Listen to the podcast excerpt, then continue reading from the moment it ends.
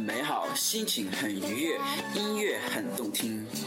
如果你有空，欢迎来到我的魔幻厨房。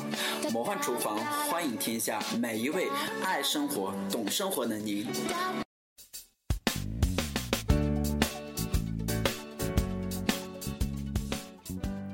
欢迎大家收听本期的魔幻厨房，我是你的好朋友楚连杰。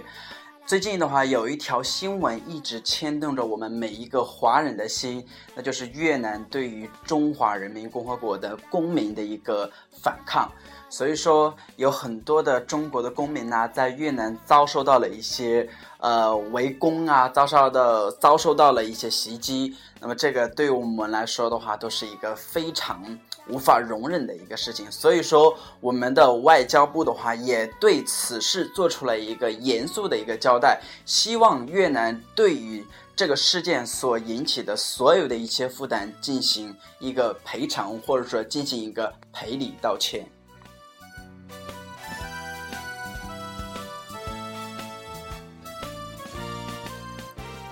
那么针对这样一个事件的话，我们今天主要讨论的是。以及研究这样一个事情，从哪一个方面入手？就是说，我们现在已经看到有众多的一些中国的公民在越南，那我们是不是要想一下，中国公民为什么有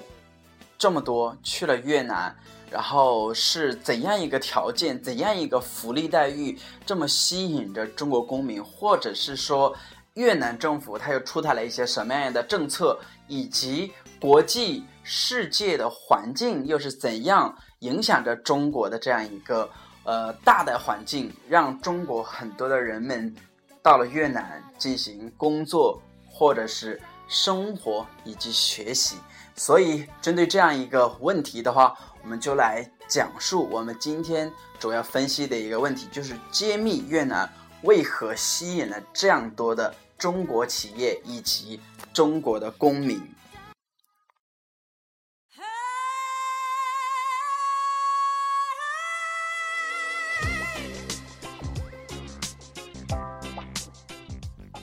那么，首先我们来关注一个越南国家统计局的一个数据。那么，它也是说，截止到四月二十日的时候，呃，那么越南的话，它共吸收了一个外国的直接投资是三十二点二八亿美元。那么，其中就有来自中国占到了比例达百分之一十八点五。那么，企业的话，主要是一些纺织品。所以说。纺织品又是一个劳动密集型的产业，也会带动带动了很多中国的公民呐，进行越进行到越南进行一个管理，或者是说一个工作。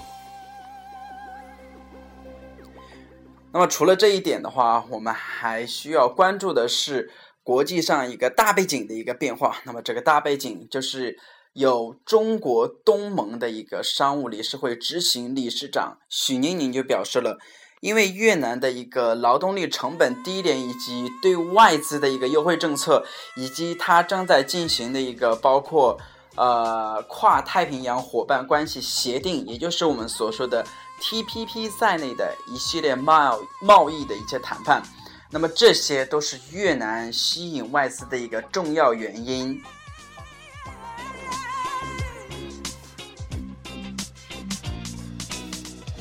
第二个方面的话，我们就从它的一个地缘方面来考虑，因为中国和越南是紧紧相连的，所以说在很多交通方面的话都是非常的发达以及非常的便利的，所以中越的一些陆路以及海路的交通都为中国人到越南工作学习提供了一个非常便利的一个条件。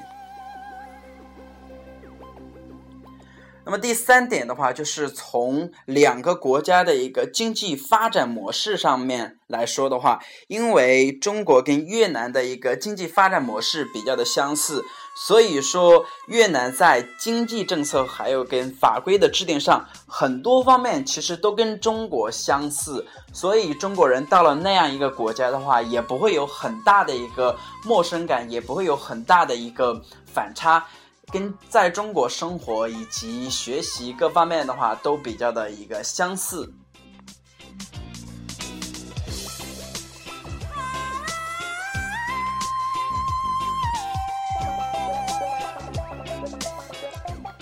另外第四个方面的话，就是越南它国家的话，也实行了一些。他们国家的一个吸引外资的一些政策，就像他们通过呃新建一些工业园呐、加工出口区等方式的一个发展经济，并且配备了一些减免税收等优惠的一些政策。那么这个与中国的一个开发区的一个规划。和减免税收的一个政策其实是不谋而合的，所以这个方面的话也吸引了中国各大的一些大中小企业的话进驻越南，来进行一些呃生产或者说是进行一些制造。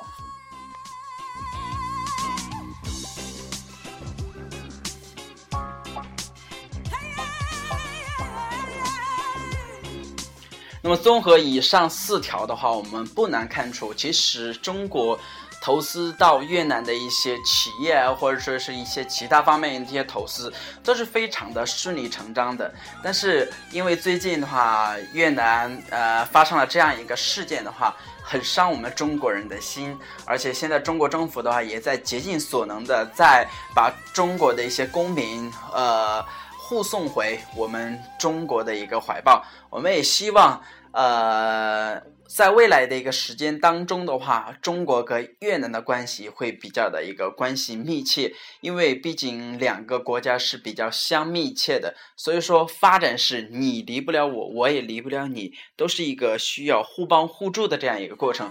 所以希望中国越南的关系以后越来越好，这个会对我们对他。都是互惠互利的一个情况。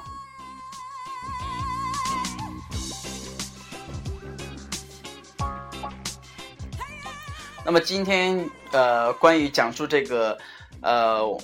为什么中国会有很多人以及中国有很多的企业到越南进行一个发展投资这样一个原因分析，那么所有的内容就到这里了。也希望大家能够多多关注你身边的一些事情，多多关注国家发生的一些大的一个新闻事件，那么这样也能够让自己在平常的一个谈吐方面都会显得有所谈资。好，今天的节目就到这里，我们下次再见。